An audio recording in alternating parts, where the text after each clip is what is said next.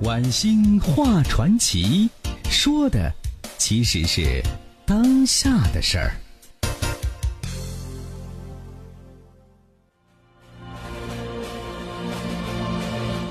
好了，朋友们，欢迎继续收听《晚星画传奇》。今天呢，九月九日，我们说的是毛泽东的一生啊，有九个神秘的九月九日。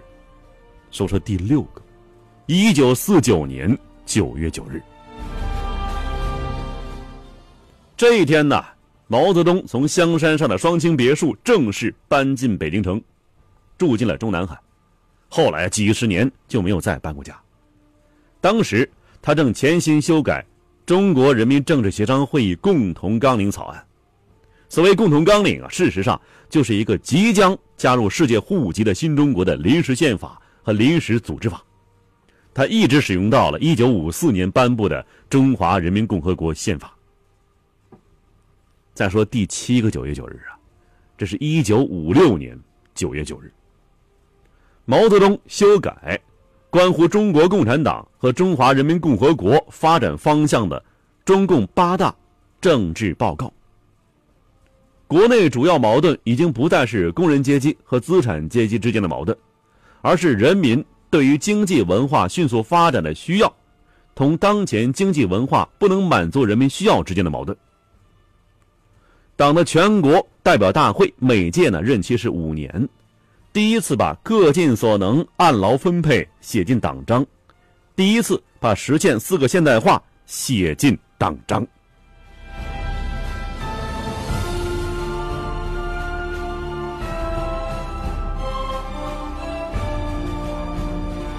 再说一说第八个九月九日，那是一九七一年的九月九日。那一年呢，毛泽东七十八岁。正乘坐自己专列，一路南巡，到达浙江杭州。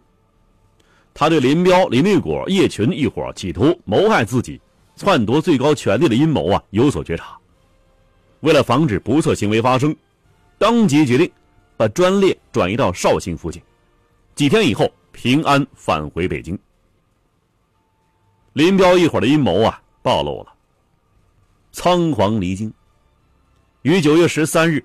驾飞机逃窜，在蒙古国温都尔汗附近上空坠毁而亡。中共九届二中全会之后啊，林彪与毛泽东的关系出现了裂痕，毛泽东开始担心林彪一伙会干出什么突然袭击的事情来。他觉得应该采取一系列措施了。他说呀：“陈伯达周游华北，到处游说，我要学他的办法，打草惊蛇。”到南方去游说各路诸侯，打打防疫针。一九七一年八月十四日至九月十二日，毛泽东乘坐专列离开北京，开始又一次至关重要的南巡讲话。整个南巡呢，毛泽东停留过郑州、武汉、长沙、南昌、杭州、上海等城。并且频繁的找各地方的党政军要员谈话。在这二十八天里头啊，毛泽东共召见地方军政大员十三次，他先后同华国锋、刘兴元、韦国清、许世友、韩先楚、程世清等人谈话。毛泽东的谈话内容直接明了。一九七零年庐山会议，也就是九届二中全会啊。他们搞突然袭击，搞地下活动。他们先搞隐瞒，后搞突然袭击。五个常委瞒着三个，隐瞒着政治局的大多数同志。除了那几个大将之外，啊，那些大将，包括黄永胜、吴法宪、叶群、李作鹏、邱会作。我看他们的地下活动是有计划、有组织、有纲领的。有人急于想要当国家主席。要分裂党，急于夺权，军队要整顿，我就不相信我们军队会造反，我就不相信你黄永胜能够指挥解放军造反。你调动军队来做坏事，谁听你的？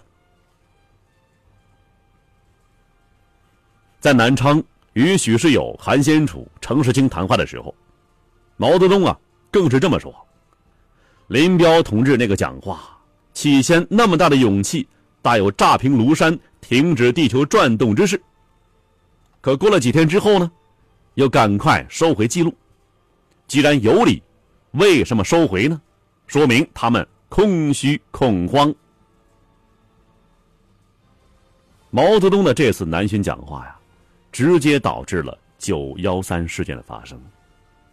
林彪一伙儿在得知毛泽东南巡讲话内容之后，十分的惊恐，于是林立果一伙企图将毛泽东暗杀在南巡路上，但是被毛泽东觉察了，并且于九月十二日匆匆结束南巡，秘密乘专列回到北京。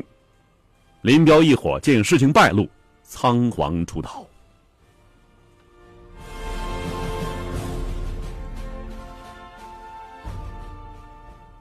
毛泽东一生九个神秘的九月九日，最后一个，一九七六年九月九日零时十分，毛泽东在中南海住处逝世，享年八十三岁。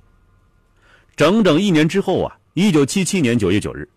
毛主席纪念堂在天安门广场中央落成，其被装殓在水晶棺里的遗体正式摆放在纪念堂里，供全中国乃至全世界人民的瞻仰。